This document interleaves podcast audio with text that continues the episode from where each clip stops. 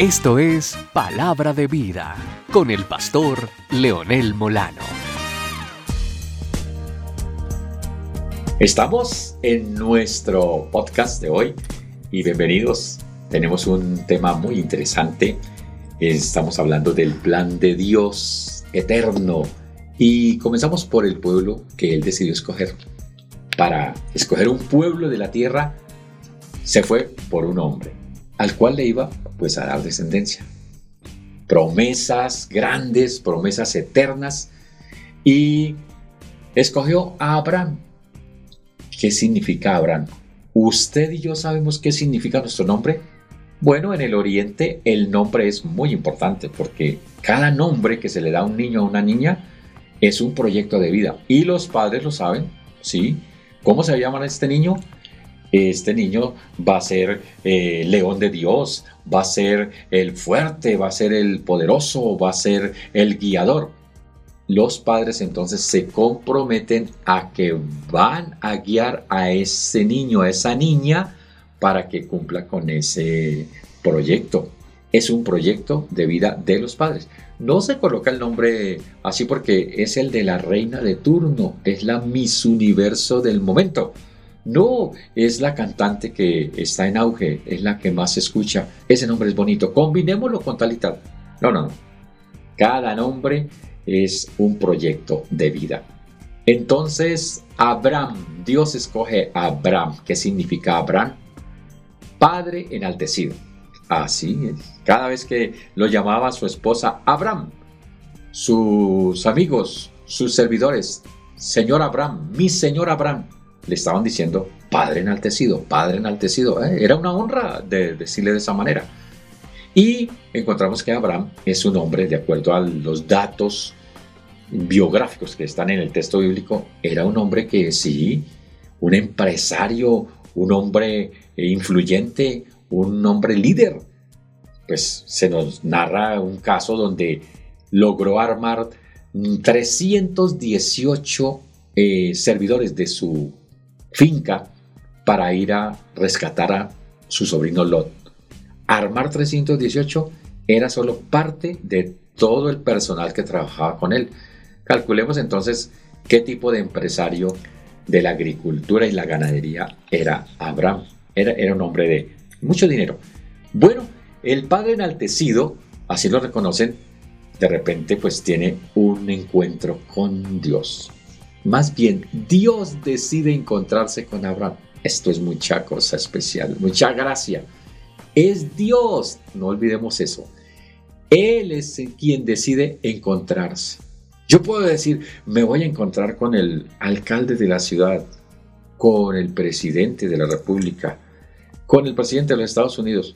Pero, ¿qué camino tendré yo que recorrer para encontrarme con el presidente, con la reina de Inglaterra?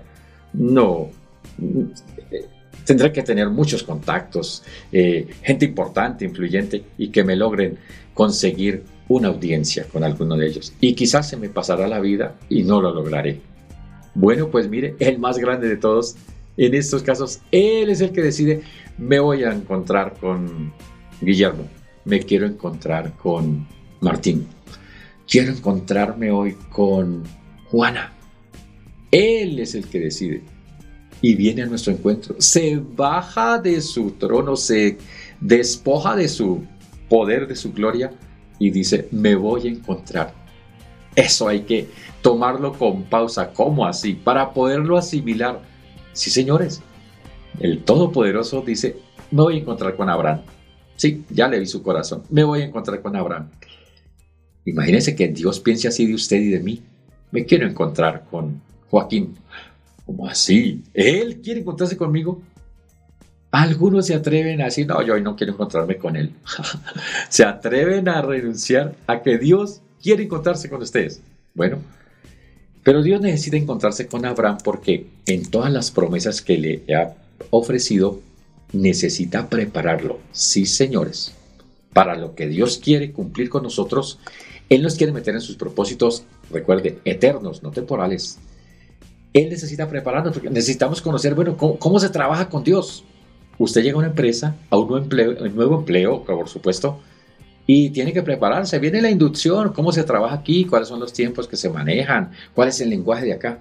Hay que ir a la inducción. Bueno, pues con Dios, para entrar en un propósito con Él, hay que eh, hablar, hay que ir a la entrevista. Y es Dios quien nos llama.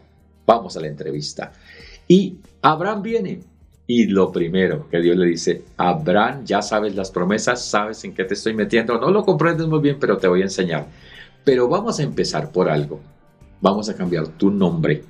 Te llamas Abraham, padre enaltecido, pero no tienes hijos y yo te prometí descendencia. Vamos a hacer algo para que no te equivoques, para ayudarte. No te llamarás más Abraham, te vas a llamar de ahora en adelante Abraham. Bueno, así lo decimos en nuestro idioma español, pero ¿qué tal si lo pronunciáramos un poquito, un acercamiento leve a la pronunciación en hebreo? Te llamas Abraham, pero de hoy en adelante te llamarás Abraham. Oiga, usted dice Abraham y Abraham, pero dígalo un poquito en hebreo. Abraham, se te cambia ese nombre y ahora serás Abraham. Que está metiendo Dios ahí el ham, ham, una exhalación. El aliento de vida de Dios está entrando en Abraham, que ahora será, será Abraham. Aliento de vida. Y entonces ya no eres padre enaltecido, sino que eres padre de multitudes. No tenía hijo, ahora sí lo va a tener, porque ahora tiene la vida de Dios. Por eso ya no eres padre enaltecido, ahora eres padre de multitudes porque tienes la vida de Dios dentro de ti. Casi que es como la conversión de Abraham a Dios. Y ahora por eso tiene a Dios dentro de él. Tiene el soplo de vida. Cuando te encuentras con el Señor Jesucristo, el soplo de Dios, de vida, entra en tu corazón. Abraham, Abraham, el soplo de Dios dentro de ti. Nos encontramos en la próxima Palabra de Vida.